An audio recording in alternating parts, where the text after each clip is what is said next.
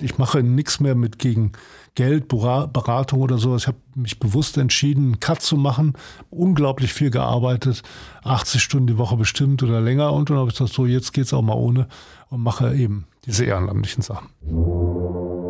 Ich erinnere mich an eine Szene, da saß ich in einem Lokal und dann kam ein mittelalter Herr so ein bisschen Distanz und fragte so, also beim Essen ist natürlich schon erstmal, äh, darf ich Sie mal stören und so, ist ja höflich und freundlich. Da haben gesagt, ja bitte, was kann ich für Sie tun? Sie sind doch Herr Marmor. Dann dachte naja, mal gucken, was jetzt passiert. Und dann sagte er, ich wollte Ihnen nur sagen, das neue Tagesschau-Studio ist ja echt klasse. Bei mir war auch die klassische Frage am Anfang, die ich nie verstanden habe, ja, wo wohnen Sie denn? In den Runden. Und ich dachte, wo wohne ich? Wieso? Ich habe inzwischen gemerkt, dass das sehr wichtig für manche Leute ist, also die dann irgendwie schließen, wie, wie tickt der so. Ähm, aber das kenne ich nur aus Hamburg.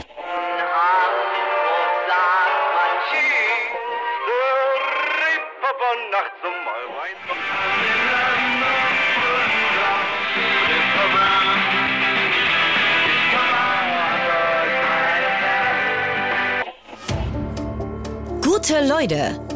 Das Hamburg-Gespräch mit Lars Meier. Jetzt. Heute bei mir zu Gast ist Lutz Marmor. Moin, moin. Moin, moin. Sie wurden am 2. April 1954 in Köln geboren. Nach einem BEWL-Studium haben Sie 1983 Ihre steile Karriere beim öffentlich-rechtlichen Rundfunk begonnen. Ihr Weg führte Sie vom WDR über den ORB bis an die Spitze des NDR. Ab 2008 waren Sie insgesamt zwölf Jahre Intendant des Norddeutschen Rundfunks. Von 2013 bis 2015 waren Sie zudem Vorsitzender der ARD und von 2017 bis 2019 Aufsichtsratsvorsitzender der Degeto Film GmbH.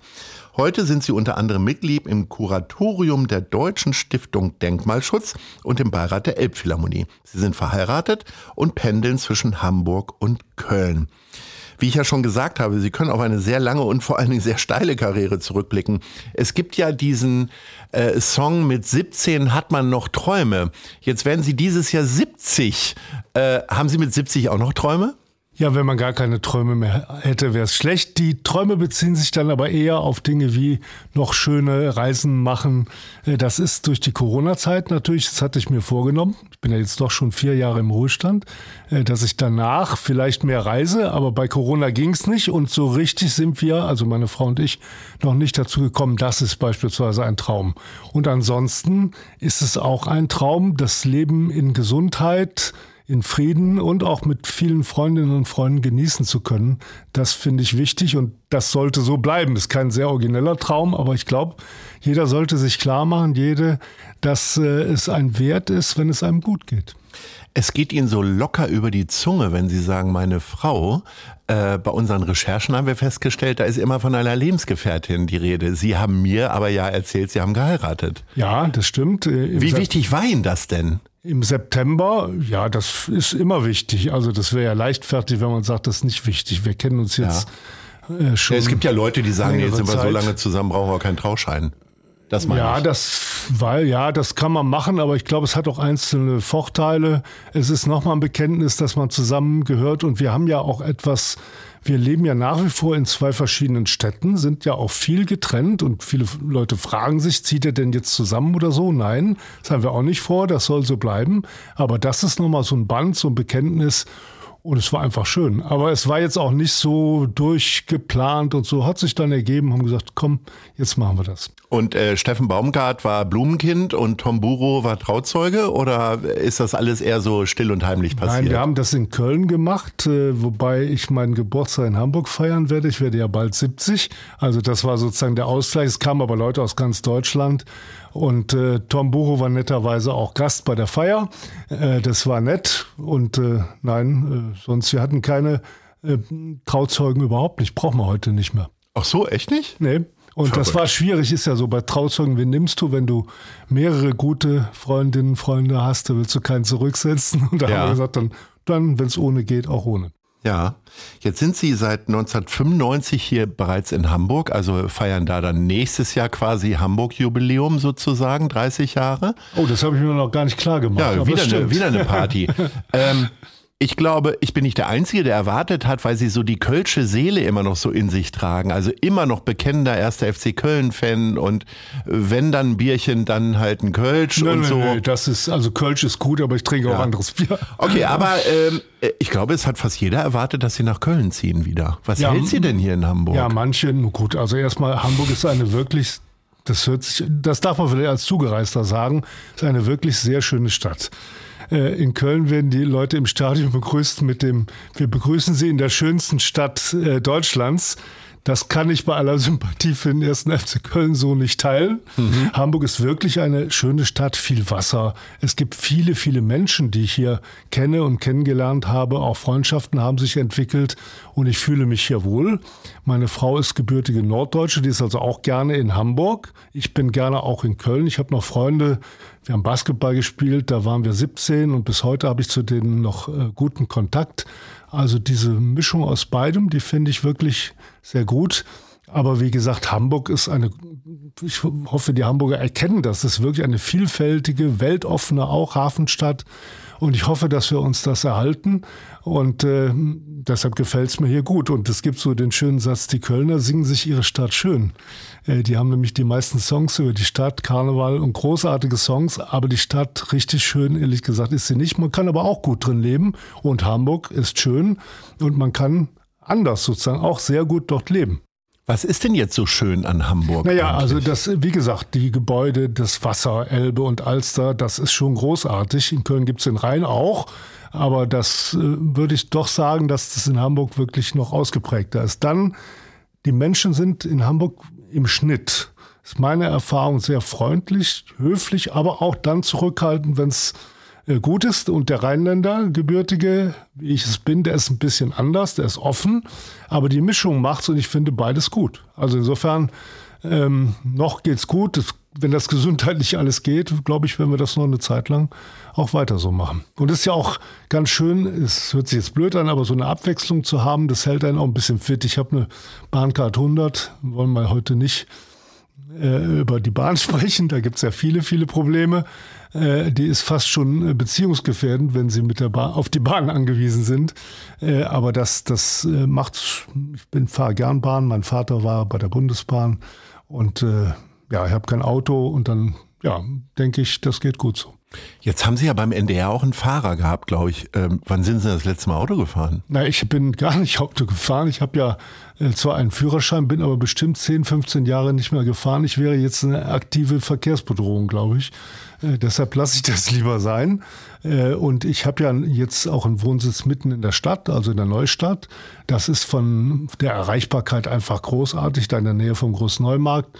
Und da können Sie ja alles sehr gut erreichen. Und äh, da ich zwar keinen aktiven Sport mache, aber mich bewegen will, mache ich in Hamburg Folgendes, dass ich zu vielen Terminen wenn das Wetter einigermaßen ist, dann zu Fuß hingehe und dann auch so die Stadt durchquere. Und das ist mit der Ausgangsbasis Neustadt sehr gut. Sie haben ja gesagt, Sie sind Bahnkind. Ähm, wie fahren Sie denn Bahn? Haben Sie geschnittenes Gemüse dabei? Denken Sie daran, dass Sie Ihr Handy ausmachen, wenn Sie ins Ruheabteil gehen? Es gibt ja so, ich sag mal, Klischees über ältere Bahnreisende, die dann, äh, wie gesagt, ihr Tuppergeschirr auspacken Gottes Willen. und so weiter. Lesen Sie ein Buch oder beobachten Sie Leute? Kommen Sie ins Gespräch mit den Leuten? Ins Gespräch manchmal. Dann muss man aber eher ins Ab- Abteil gehen und nicht in diese Großraumwagen. Da wird es etwas schwieriger. Im Abteil kommt man, da habe ich auch schon nette Gespräche geführt. Aber eher ist es so, ich lerne zum Beispiel Italienisch äh, als Hobby sozusagen und auch um den Geist fit zu halten. Und das mache ich auf einer App und die App kann man auch lautlos stellen und dann übe ich zum Beispiel während der Fahrten Italienisch. Oder ich lese eher so im iPad äh, das äh, ja, Hamburger Abendblatt oder was auch immer. Also ich nutze relativ viel diese ganz normalen äh, Möglichkeiten. Ab und zu auch mal ein Buch, aber seltener. Schon auch, aber mehr eben das Aktuelle, um auf dem Laufenden zu bleiben und eben Italienisch üben. Geht dann gut im Zug, weil man äh, dann sich darauf auch gut konzentrieren kann. Das kann ich sowieso. Außerdem fahre ich äh, ja zweiter Klasse, da ist, kriegst du immer auch irgendwas mit vom Leben. Das habe ich als Intendant auch gemacht. Fand ich sehr vorteilhaft, weil du einfach unter den Leuten bist. Und das finde ich wichtig. Und äh, das geht gut. Aber es wird ja über wenig mehr geschimpft als über Politik vielleicht, übers Wetter und übers Fernsehprogramm. ähm, war das dann so, dass Sie so gesichtsbekannt waren, dass dann Leute auf Sie zukamen und gesagt haben, also was Sie da wieder gemacht haben bei dem Tatort am Sonntag oder so?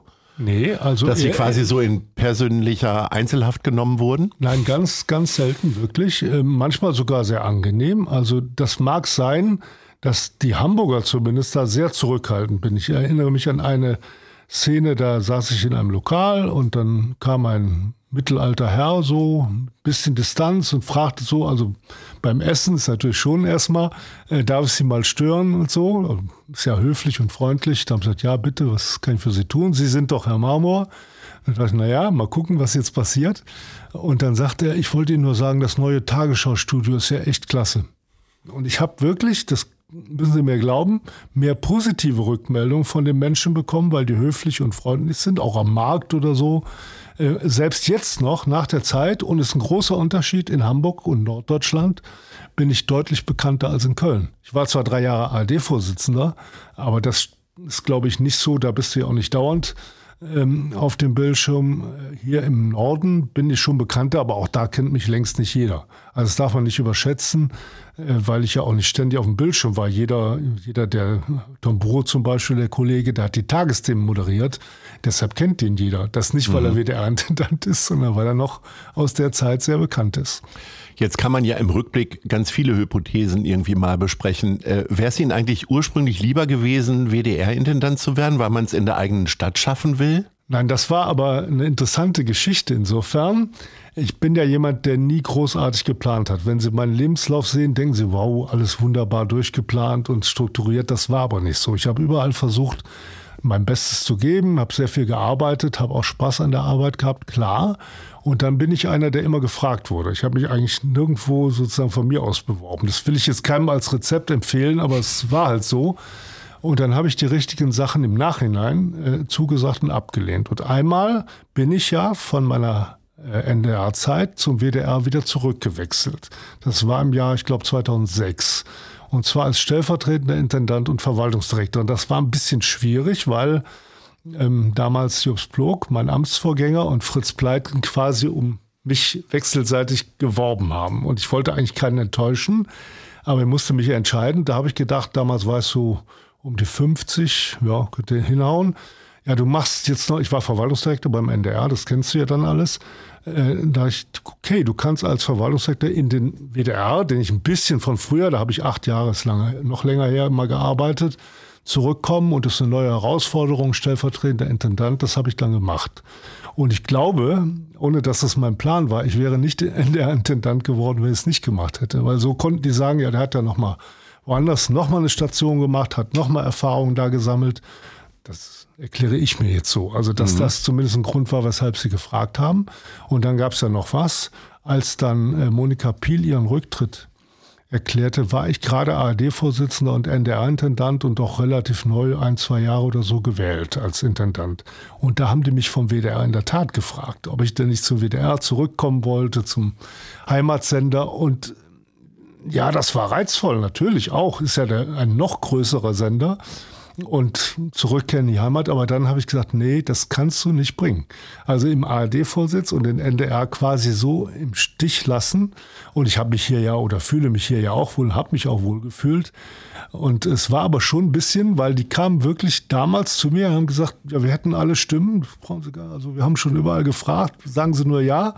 Und dann klappt das. Und das habe ich mir natürlich überlegt, aber ich habe dann auch mit Überzeugung, auch bis heute, dann Nein gesagt. Und dann wurde es am Ende Tomburo. Zumal der WDR-Intendant sogar noch ein bisschen mehr Geld verdient. Ne? Ja, aber das aber ist, das ja ist auf der Flughöhe wahrscheinlich sowieso egal. Ne? Das, ja, mir zumindest ist das vergleichsweise egal, wobei Geld Wertschätzung auch ausdrückt. Und ich finde es richtig, dass dann ein größerer Sender auch ein bisschen mehr zahlt als ein etwas kleinerer Sender, wobei der NDR mit seinen vier Ländern ja durchaus ein gar nicht unkompliziertes, aber funktionsfähiges Konstrukt ist. Ja. Jetzt kommen wir zu einem ganz einfachen Konstrukt. Das sind nämlich unsere Hamburg-Lieblinge, also vielmehr Ihre Hamburg-Lieblinge. Das ist die Schnellfragerunde. Das heißt, ich brauche ah, ja. immer nur relativ kurze, zackige Antworten. Ja, das fällt mir schwer als rein, das merken Sie schon. Welches ist Ihre Lieblingskölschkneipe? Naja, da gibt es ja nicht allzu viele hier in Hamburg, aber der äh, Rheinische Hafen auf der Fletinsel, ähm, da haben wir auch einen Stammtisch von Kölnern in Hamburg, die sich einmal im Monat da treffen. Und dann war ich auch schon mal in der Colonia Bar, weil da kann man den 1. FC Köln ganz gut gucken, wenn Oh ja. das Spiel dort läuft. Welche ist Ihre Lieblingsspazierstrecke? Naja, also Spazierstrecke in dem Sinne, ich bin jetzt nicht der Spaziergänger, sondern ich gehe zu Terminen durch die Stadt. Aber wenn Sie mich fragen, Planten und Blumen ist natürlich bei mir direkt vor der Haustür. Das ist schon sehr schön.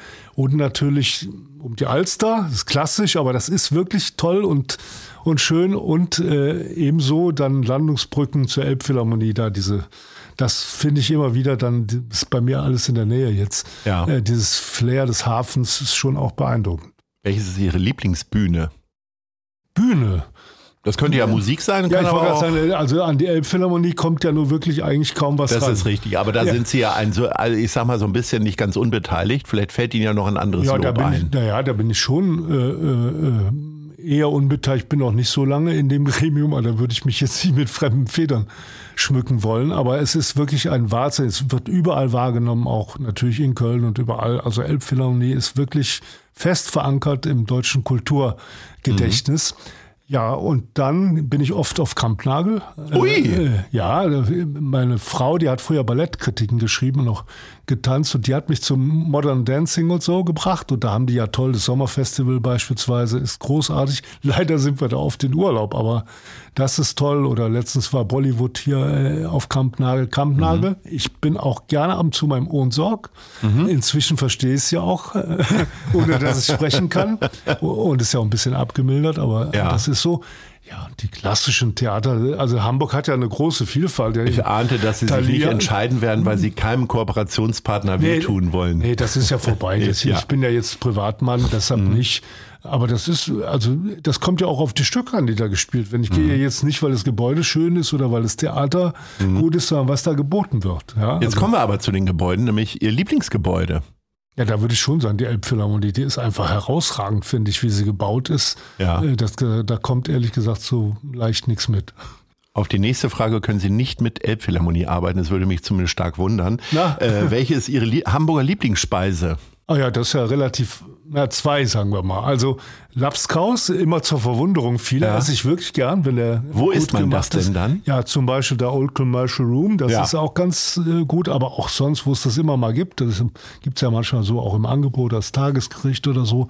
Und Pannfisch finde ich auch, also sehr, sehr lecker, also eher so ursprünglich, das sind ja Hamburger Gerichte, die so auch eher urtümlich sind und die mag ich gern, ja.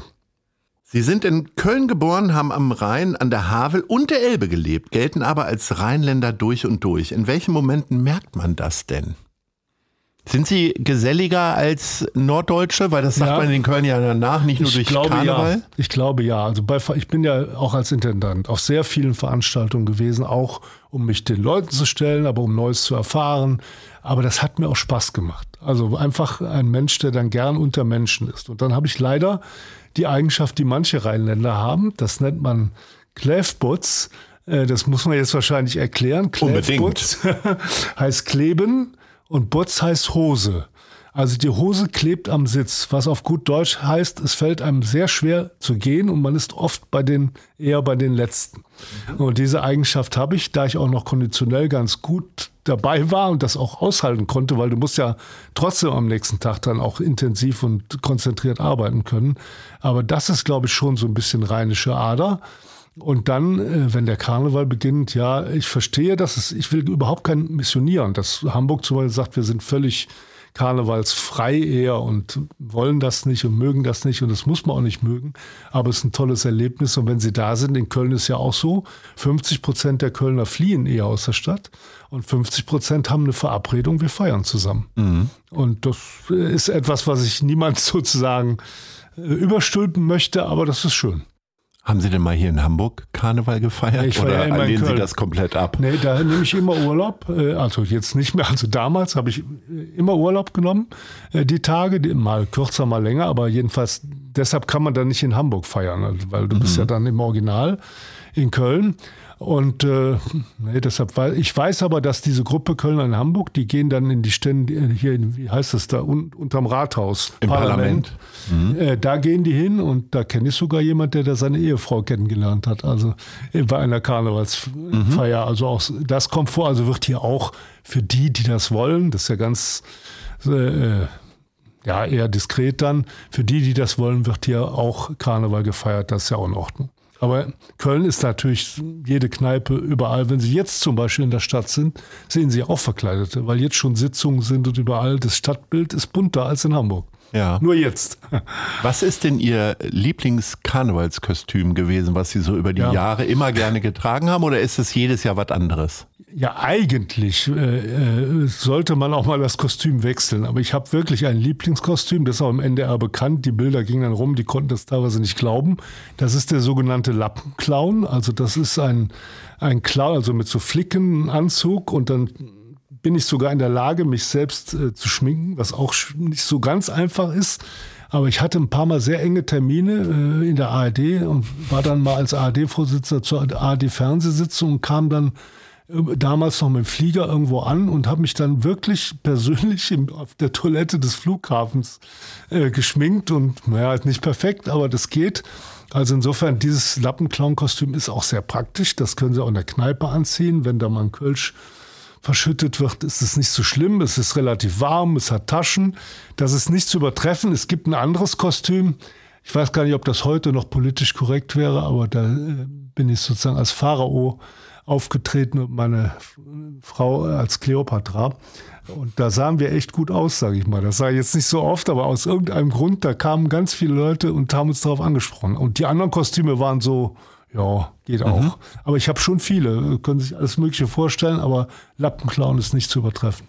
Jetzt scheint ja Hamburg so ein bisschen so eine Lebensliebe von Ihnen geworden zu sein. Äh, wann haben Sie denn das erste Mal von dieser komischen Stadt in Norddeutschland äh, was mitbekommen? Was ist so Ihre älteste Erinnerung? Boah, ich bin im ganz langfristigen Erinnern nicht so gut, ehrlich gesagt. Ich glaube, wir waren mal äh, mit, mit der äh, Schulklasse im Stintfang äh, in der Jugendherberge, aber da habe ich kaum noch Erinnerungen dran, ehrlich gesagt. Da mhm. bin ich ganz ehrlich. Das ist auch so eine Eigenschaft. Freunde von mir erzählen mir immer Geschichten aus meiner Jugend wo ich auch irgendeine Rolle spiele und ich kenne die nicht mehr, aber die kennen die noch ganz genau ja. und erzählen die mir. Und wenn sie sie erzählen, denke ich ja doch, ist nicht erfunden, stimmt. Äh, also wahrscheinlich, weil ich so viel Kurzzeitgedächtnis ja auch brauchte im Job oder so, mhm. dass man das andere automatisch sortiert das Gehirn dann aus, wenn es nicht irgendwie besonders mhm. beeindruckend ist. Also das war die allererste Erinnerung. Aber ich glaube natürlich so, Hamburg hat ja auch ähm, durch HSV und St. Pauli, wenn man Fußballfan ist, so, das hat auch einen Einfluss. Manche Leute unterschätzen das, glaube ich. Insofern ist es auch schade, wenn die beide in der zweiten Liga spielen. Also ähm, ist auch okay, aber besser wäre es natürlich eine Stadt wie Hamburg, dass sie Erstligisten hätte. Unbedingt.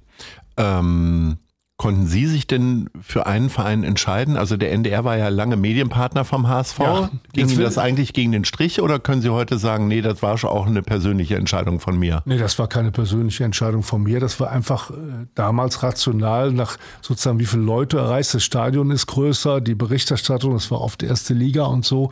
Äh, wenn Sie mich fragen, das war eine gute Kooperation mit dem HSV, ja, das ist alles okay. Und als Kölner kann man eigentlich, Zugereister kann man eigentlich beide Vereine ganz gut finden, aber ein Tick mehr St. Pauli. Ja? Ja. Und äh, schaffen Sie es denn jetzt mal so ins Stadion? Also Weil so weit wohnen Sie ja nicht entfernt.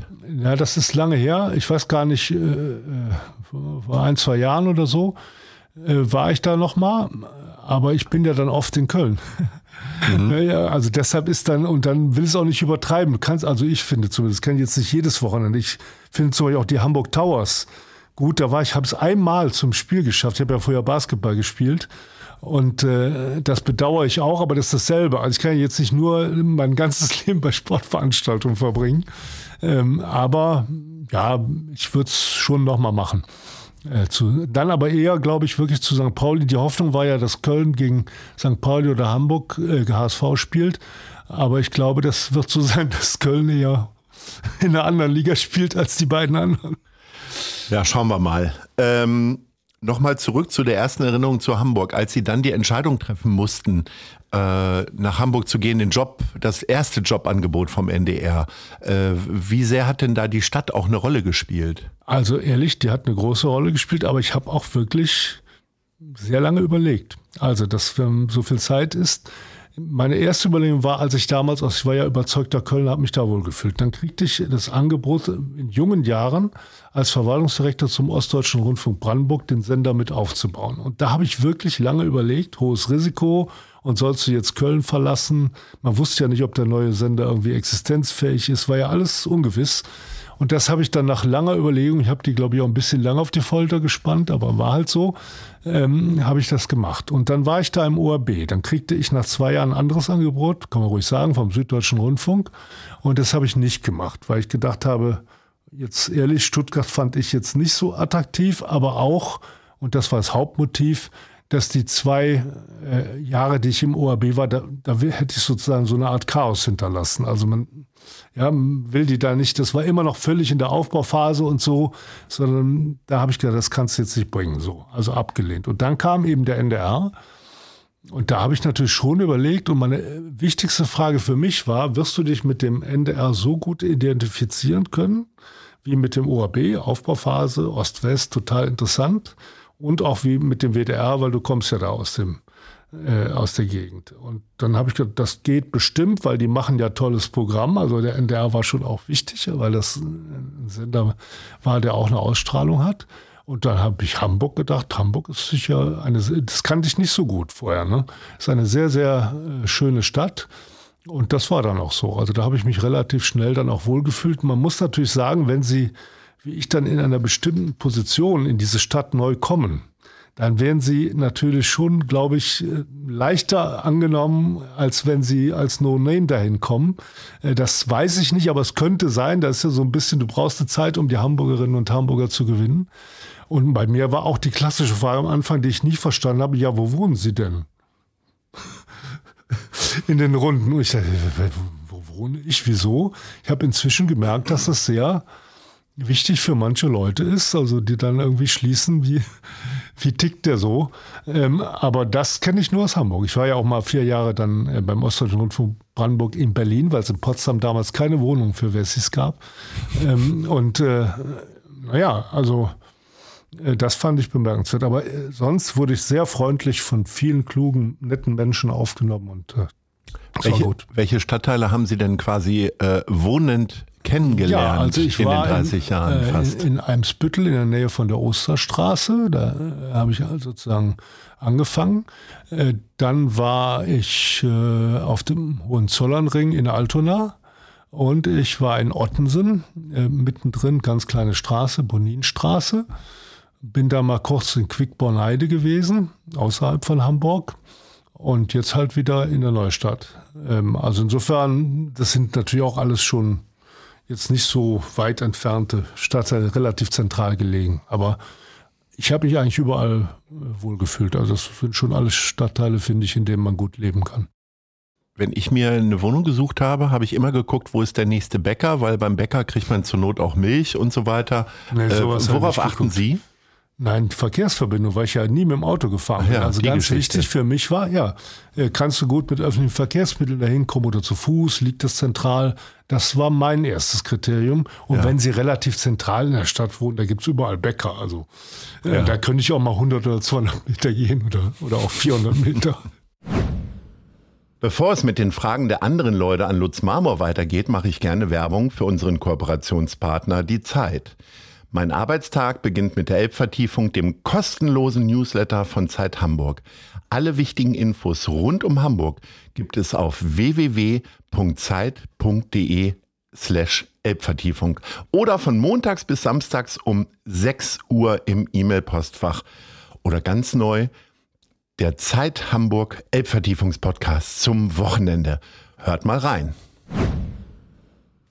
Wir kommen zu unserer Rubrik Die Fragen der anderen Leute. Wir haben also zwei ja. Menschen befragt hier aus Hamburg, ob die eine Frage an sie haben und äh, wir haben tatsächlich auch zwei gefunden. Ich spiele mal vor. Hey, lieber Lutz, hier ist Simone Buchholz. Wir kennen uns nicht besonders gut, aber ich weiß, dass du ursprünglich vom Rhein kommst. Und jetzt bist du ja hier an der Elbe.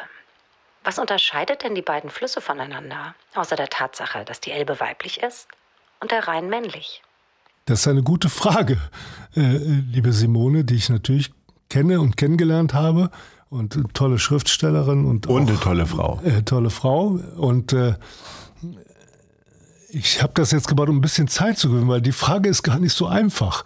Der Rhein hat natürlich in Köln ein Alleinstellungsmerkmal, also sozusagen der, da gibt's keine, keine Alster oder irgendwas noch. Und ähm, Ansonsten ist die Elbe einfach, hat einen ganz anderen Schiffsverkehr. Ja? Also das, das siehst du einfach, die Containerschiffe, die großen, großen Brocken. Das ist am Rhein gibt's viele Schiffe, viele kleine. Also die Rheinschifffahrt ist ja auch intensiv. Aber das ist in Hamburg wirklich sehr, sehr beeindruckend. Und dann ist natürlich der Hafen in Hamburg, also für mich ist die Elbe ist ja anderswo auch anders. Aber in, in, in Hamburg ist sie halt verbunden mit diesem wirklich für jemand, der nicht von hier kommt, total beeindruckenden Hafen. Also das ja. finde ich nach wie vor also ganz großartig und ich hoffe, dass das bei allen Schwierigkeiten, leicht ist es ja nicht in der Entwicklung, dass das auch zukünftig äh, so stark bleibt. Ja, so, wir kommen zum nächsten. Der stellt eine Frage aus Eppendorf. Moin, Herr Marmor. Hier spricht Professor Christian Gerloff, der Vorstandsvorsitzende des UKI.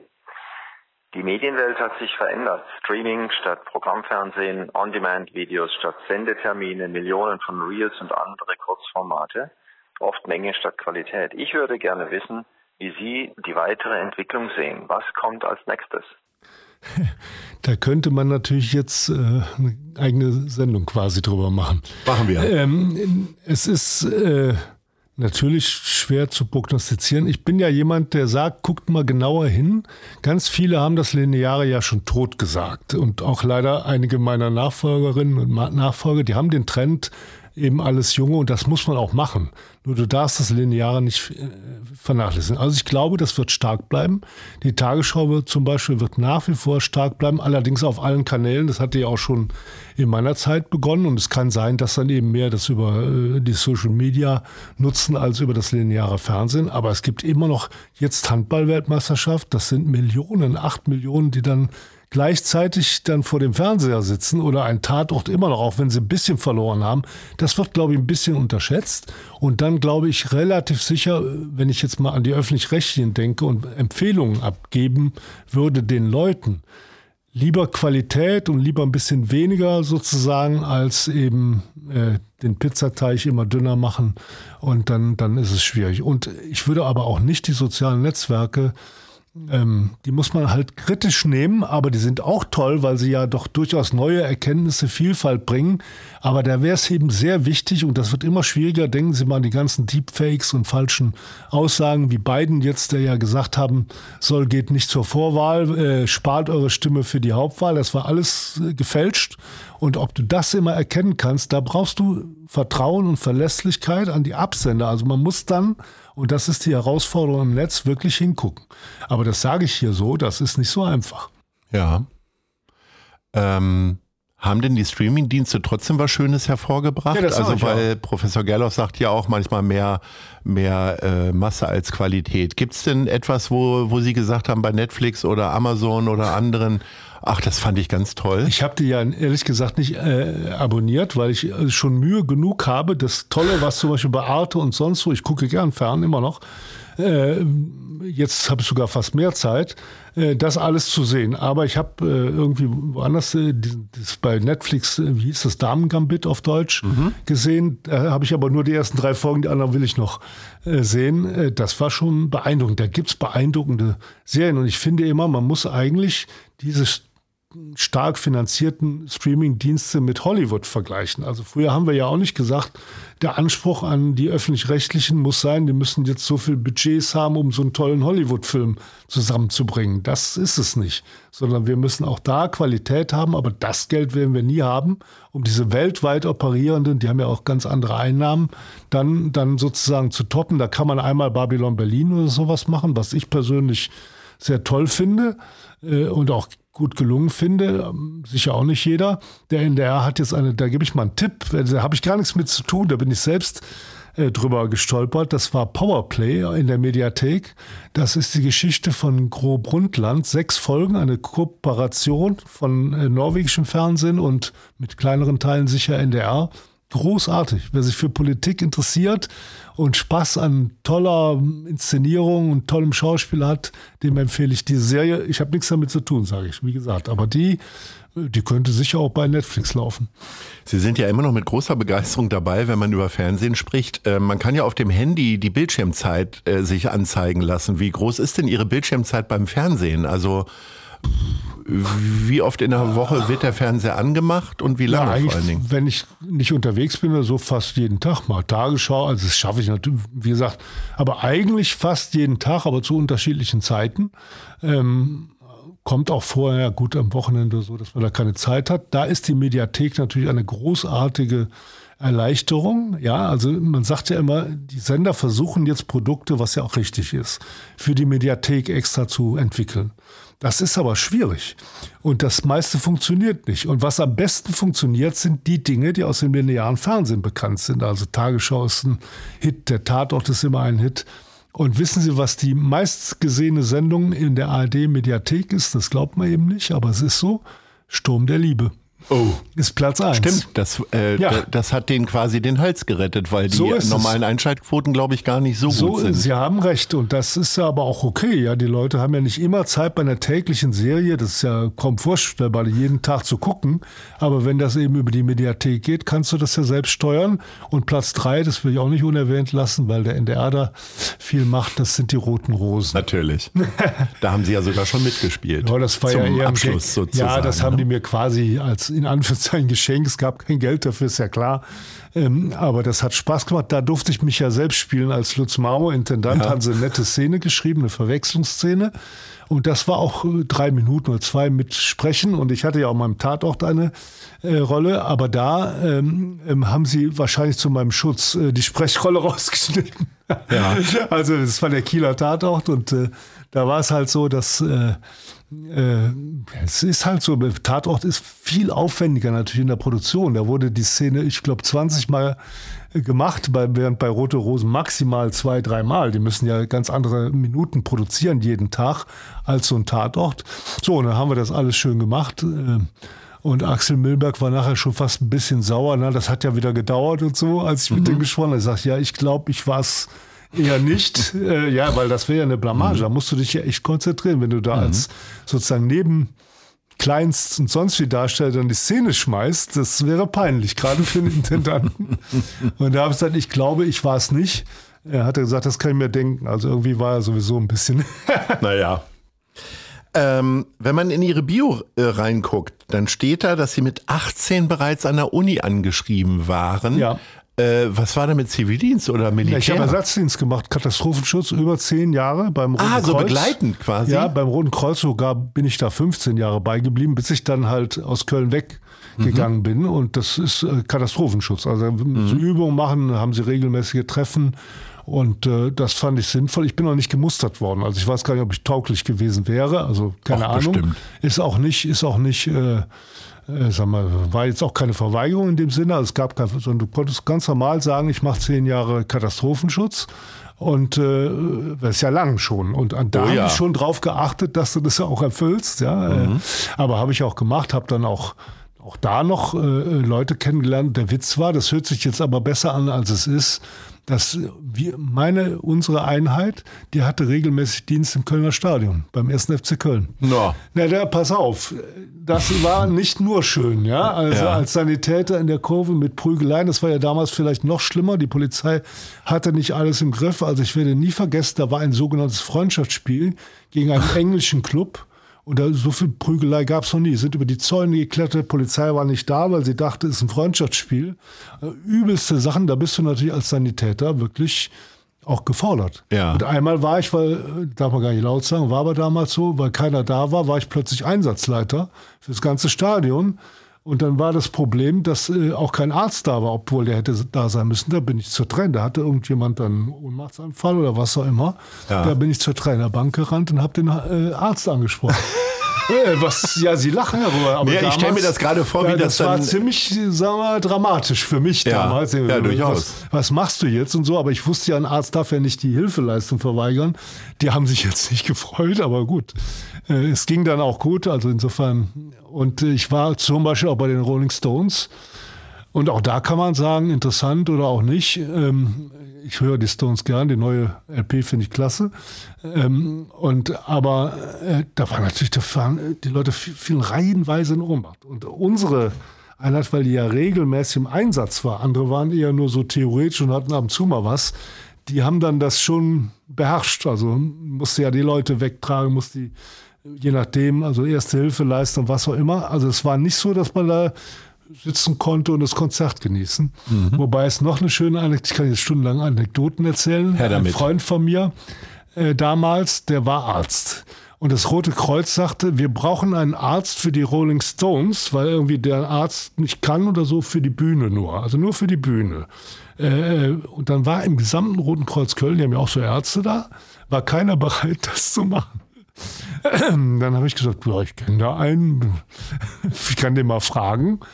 Dann habe ich den gefragt, war natürlich hellauf begeistert, ja, die Stones-Fan auch. Und der war dann wirklich an dem Tag in Köln auf der Bühne, hatte dann so ein Ding hier, Doktor. Und die mussten ihm und haben ihm, das hat er mir natürlich nicht erzählt, Schweigepflicht, alle ihre Geschichten erzählt, was sie sozusagen, was zu beachten ist. Ähm, also eine Story, die heute, glaube ich, nicht mehr denkbar wäre. Bei der, ist lange her, ne? Bei der Professionalität heute, also kann ich mir nicht vorstellen, aber es war wirklich so. Ist jetzt nicht erfunden. Also, ja. Also das war äh, sicherlich eine sehr interessante Erfahrung. Wie haben Sie denn so Ihr erstes Geld eigentlich verdient, so als Jugendlicher? Viele Naja, Medientreibende haben ja mein, mein Zeitungen Vater hat mir gesagt, ja, geh doch mal zur Bahn, da Li- Liegewagenbetreuer, die suchen Leute, äh, da verdienst du nicht viel. Ich weiß noch, 4 D-Mark 60 war, glaube ich, der Stundenlohn damals. Und D-Mark, nicht Euro, Ja, ja. D-Mark 60. Aber es ist natürlich auch ein Trinkgeldberuf, sozusagen auch damals gewesen. Da war ich Liegewagenbetreuer. Was ist das denn 18-Jähriger. genau? Das ist ja nicht Ja, Ticket abknipsen, sondern Äh, nein, ja, Getränke musst- vorbeibringen. unter anderem, aber du musst den Leuten sozusagen auch dann äh, die Betten machen und äh, Kissen beziehen und äh, ich kann auch heute noch sehr schnell sozusagen so Decken beziehen und sowas, weil da musst du dann auch mit Tempo machen und dann musst du die Gäste quasi betreuen. Und das Schwierigste, was ich da mal erlebt habe, das war wirklich ganz schlimm, äh, war, dass aus irgendeinem Grund, ich glaube, das wäre heute auch nicht möglich, aber da war ein Waggon, ein Urlaubswaggon, das war in der Urlaubszeit, war der doppelt belegt. Und dann kamen Leute, ich habe ja Platz sowieso und sage, ja, nee, aber da ist ja schon einer mit Platz sowieso.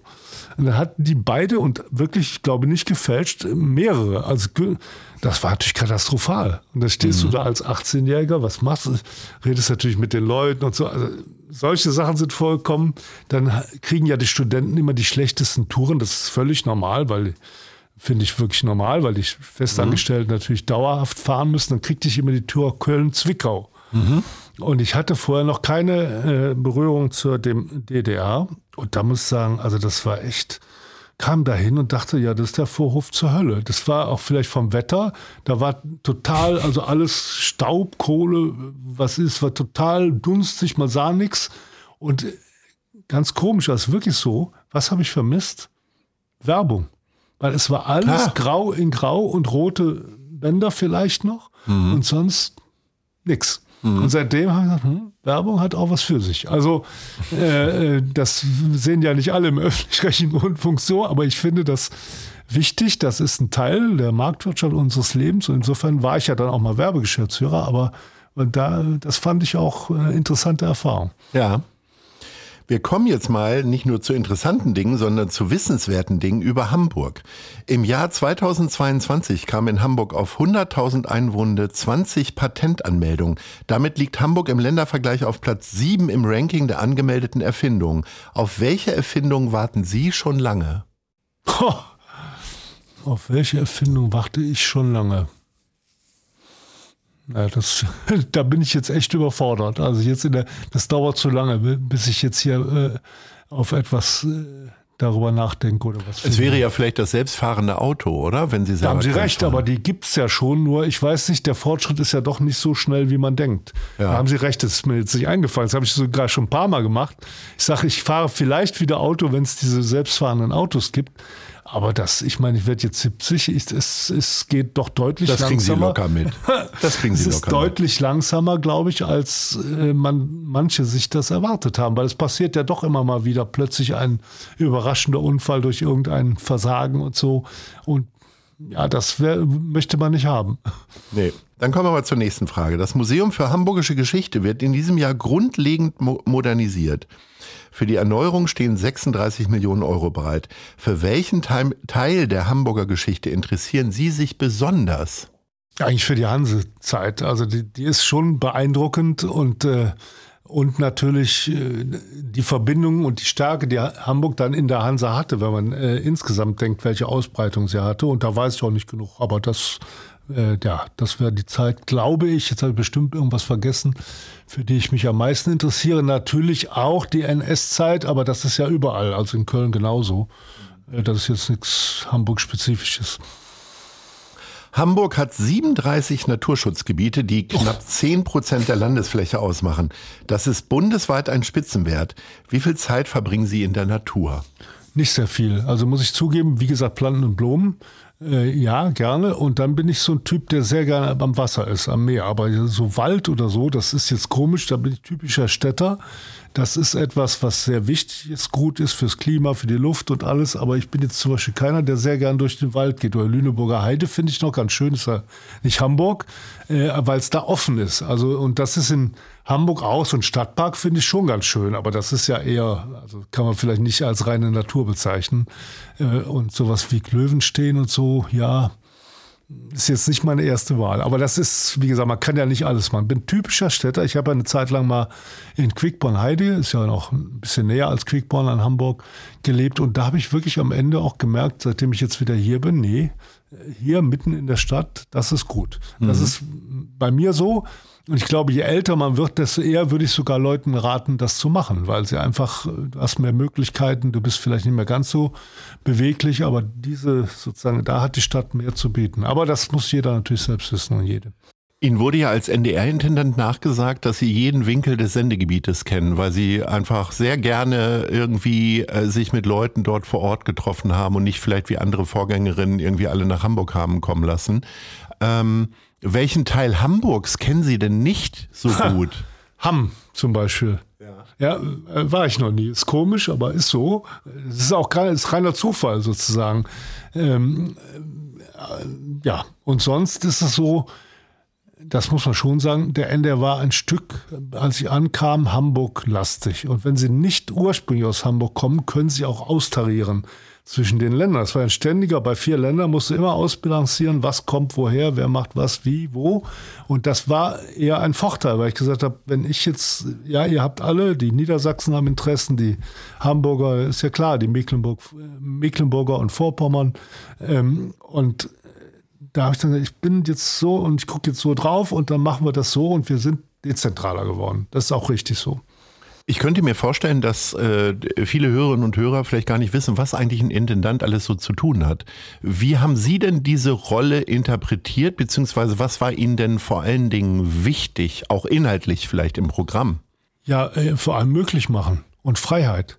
Die Leute, die Journalistinnen und Journalisten, wir haben ja wirklich großartige Leute, wir haben auch tolle Moderatoren und so, die brauchen aber alle Unterstützung, Freiheit und möglich machen. Und möglich machen heißt mal auch sich hinstellen, wenn es mal Kritik gibt, wenn es eng wird, wenn es vielleicht auch Fehler gibt.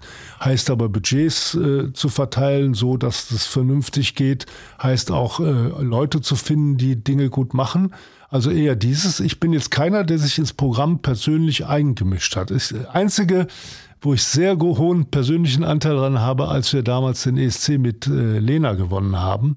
Das war eine sehr schwierige Geschichte, weil der Unterhaltungschef Thomas Schreiber mit dieser Idee zu mir kam, er wollte das mit Stefan Raab zusammen machen.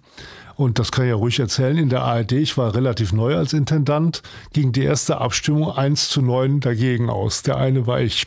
Dann hat mir mein damaliger Fernsehdirektor geraten, lass es sein, das hat keinen Sinn. Ich sage, nee, also das kann ich nicht glauben, dass die das hat doch nur Vorteile, liegt da auf der Hand, das musst du doch mal probieren. Und dann habe ich die so lange alle bearbeitet, manchmal auch abends an der Theke bei Sitzungen und wie auch immer, sage ich ganz ehrlich. Und dann haben sie gesagt, ja, dann mach, in Gottes Willen, in Gottes Namen, ja, sind wir einverstanden.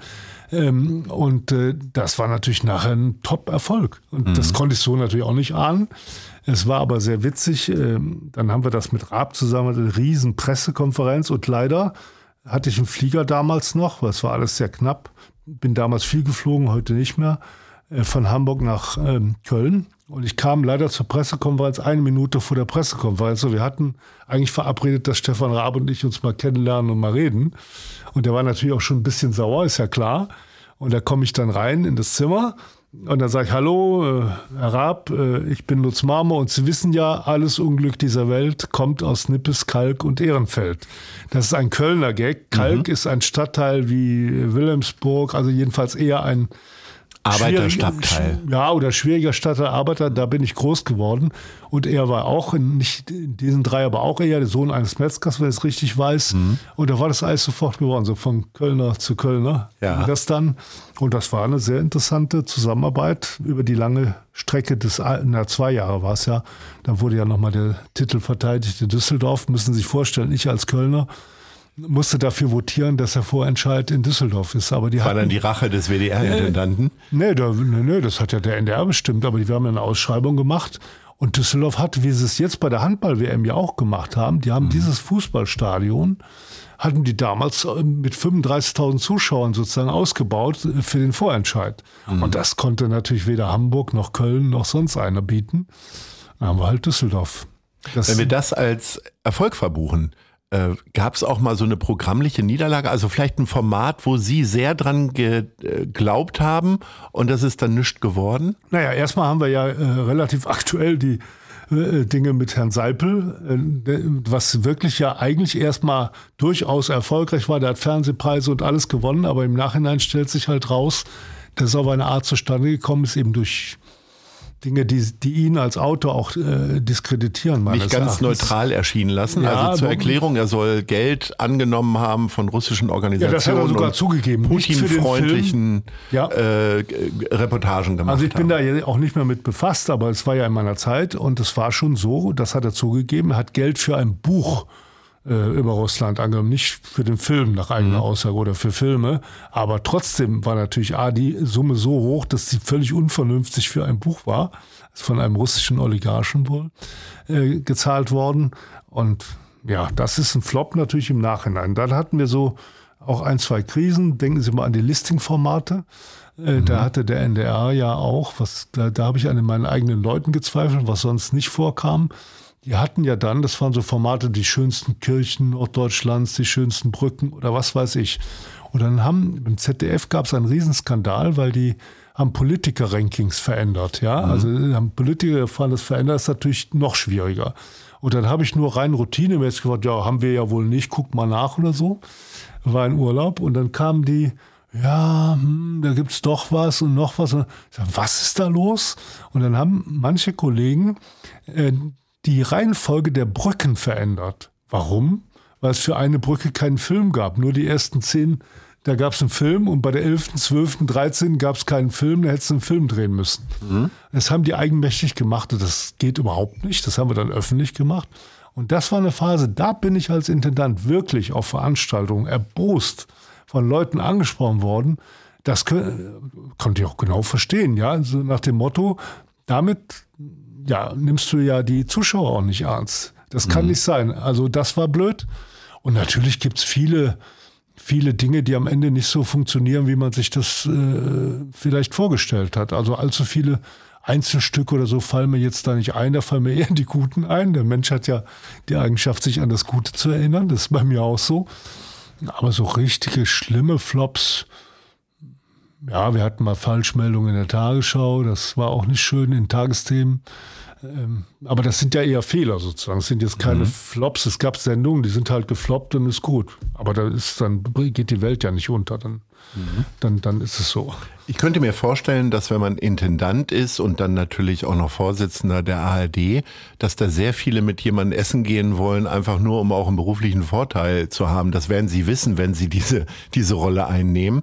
Äh, wer ist denn so zwei, drei Namen, wer ist denn geblieben zum Abendessen sozusagen ja, in den letzten vier Jahren? Hubertus Meyer-Burkhardt beispielsweise, also mit dem bin ich befreundet und treffe ihn regelmäßig.